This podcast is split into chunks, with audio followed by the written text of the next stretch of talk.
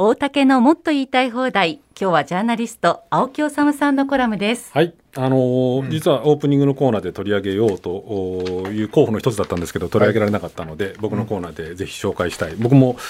なかなか興味深く読んだ記事です。あの今日の毎日新聞の朝刊に、うん、えー、論説委員の小倉隆康さん、僕も大好きなんですけど、まああのあれですよね、小倉さんといえば確か、うん、あの国丸ジャパンのね、はい、レギュラーコメンテーターなんかもされてましたけれども、はい、コラムが面白いんですね。うん、僕と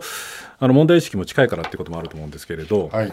この今日の小倉さんのコラムでベラルーシと日本の共通点と。はい。でこれベラルーシっていうのはまあ皆さんご存知の通り今ロシアのプーチン大統領と数少ない盟友のルカシェンコ大統領が率いる、まあ、欧州最後の独裁国家と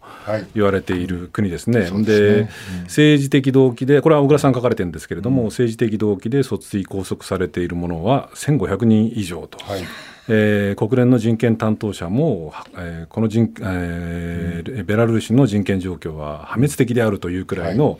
まあ、ある種の非常に権威主義的国家なんですけれども、その日本とベラルーシの共通点何かっていうとですね、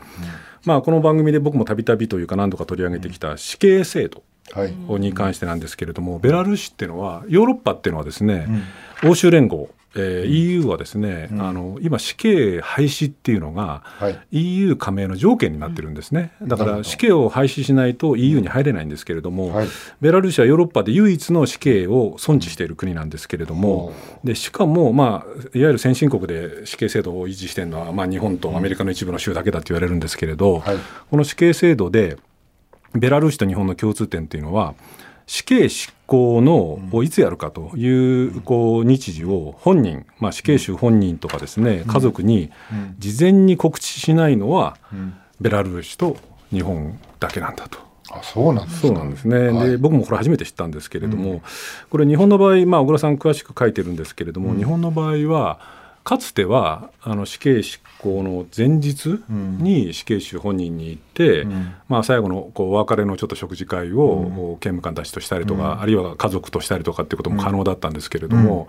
まあ、自殺騒ぎみたいなことがあったっていうことを理由にしてるんですけれども、今は死刑囚の死刑執行っていうのは、当日の朝に、その独房にいる死刑囚をいきなり房から連れ出して死刑場に連れていくということで当日の朝まで一切知らせない。でその死刑囚のまあ家族まあこれ亡くなったら遺族になるわけですけれども遺族にも死刑執行の後を知らせるというんですね。でこういう状況っていうのは、あまさに日本とベラルーシ以外に、まあ、基本的に、えー、国連が把握している国連人権規約委員会が把握する範囲ではこんなことをしている国は日本とベラルーシだけだということなんですね。で日本に対してもこの状況、まあ、つまりその当日まで死刑囚本人にも家族にも知らせないっていうやり方に関しては、えー、人権理事会の死刑に関する報告書これ2006年に出されてるんですけれども、小倉さんによると、日本に対して死刑囚は執行の手続きや時期について事前に情報を提供されるべきだというふうに、まあ、指摘をしていると。いうことなんですね。でこれ小倉さん書かれてるんですけれども、死刑制度については、まあ、今世界的には圧倒的に死刑は廃止の潮流なんだけれども、死刑制度にはもちろん日本国内でも賛否はあると。でこれ小倉さん書いてる通りなんですけどもただ国家権力が命を奪う限り、少なくても適正の上にも適正な運用が求められるはずであると、そうですね、いうことでいうと果たしてこの当日のっていうことでいいのかっていう問題意識っていうのが今日の小倉さんの毎日新聞のコラムの要点なんですけれども、あのね、これ非常に重要な論点論点でね、うん、まず僕はあのこれ何度もこの番組でもこうお話ししてきた通り死刑制度っていうものは国際的な潮流今世界の7割の国が死刑を廃止しているってことを考えれば、うんはい、僕は廃止するべきだと思う。特に最近のねその例の袴田巌さんの事件なんかを考えれば、はいうん。死刑確定囚だった人が冤罪だったことが分かったわけですから、人間は間違える、間違った人を死刑にしてしまったら取り返しがつかないので、僕は死刑っていうのは廃止すべきだと思うんですけれども、小倉さんが指摘されているようにもう一個論点があって、死刑っていう刑罰をもし仮に尊置するとしても、この小倉さんおっしゃるように国家の名のもとに人の命を奪う刑罰っていうのは、ある意味で最高度の国家権力の行使。これ以上の国家権力の行使っていうのはないって言えるくらいの人の命を直接奪うわけですから。こうなるとそれが本当に適正に行われてるんですかっていうことをきちんとチェックできるようなシステムを備えてなくちゃいけない。でそれでいうとね先ほど言った先進国で死刑制度を維持してるのは日本。それからあアメリカの一部の州だけなんですね、だから国家レベルで本当に死刑執行をいまだにやってるのは日本だけなんですけれども、はい、でもアメリカなんかだとね死刑執行のこう日時は事前に当然知らされる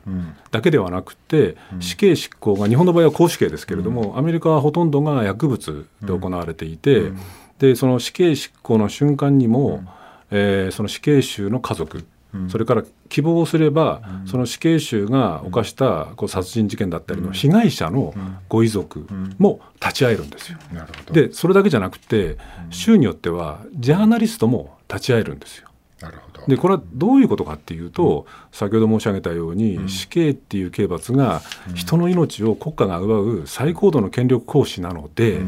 その行使の現場がきちんと行われているかどうかっていうことをきちんとチェックするためのこう保管機能としての機能としてのこうそういうジャーナリストの立ち会いっていうものも認められている。っていうのがアメリカなんですね。なるほど。で翻って日本はどうかっていうと、うん、さっきその死刑囚に死刑のこう執行日時を当日の朝まで知らせないっていうようなことが行われているばかりか、うん、そもそも死刑が確定しちゃうと、うん、まあ袴田さんもそういう状況に30年以上置かれたわけですけれど、うん、外部との連絡、例えば手紙のやり取り、はい、あるいは面会、これ石鹸交通っていうんですけど、がほとんど認められない。ほとんどですよ。あのわずかな家族とか、うん、しか認められなくて、うん、つまり死刑囚が今どういう状況に置かれているのかっていうことが、一切外から分からなくなっちゃう。でしかも死刑執行の順番、今死刑囚が百何十人確かいたと思うんですけれども、どういう順番で執行しているのかっていうのも、これ全然わからないんですよ。でしかもさっき言ったようにアメリカなんかに比べると死刑執行そのものも完全にブラックボックスに隠されちゃっていて本当にこうどういうふうに行われているのかもしかすると非常に不適切な形で行われているのかっていうことが外部からは一切わからないっていう状況。つまり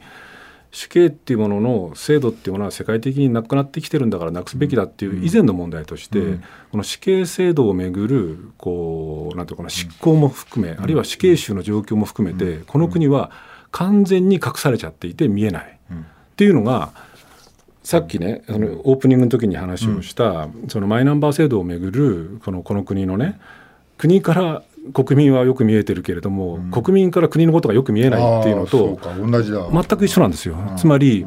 その国民の情報は串刺しにしてその政府は握るけれども、国民の側が政府が何やってるのかっていうのの情報公開請求はいまだにこう紙でやりなさいみたいなあるいは特定秘密保護法によって全部隠されちゃうとかっていうようなものばっかり進むんだけれども。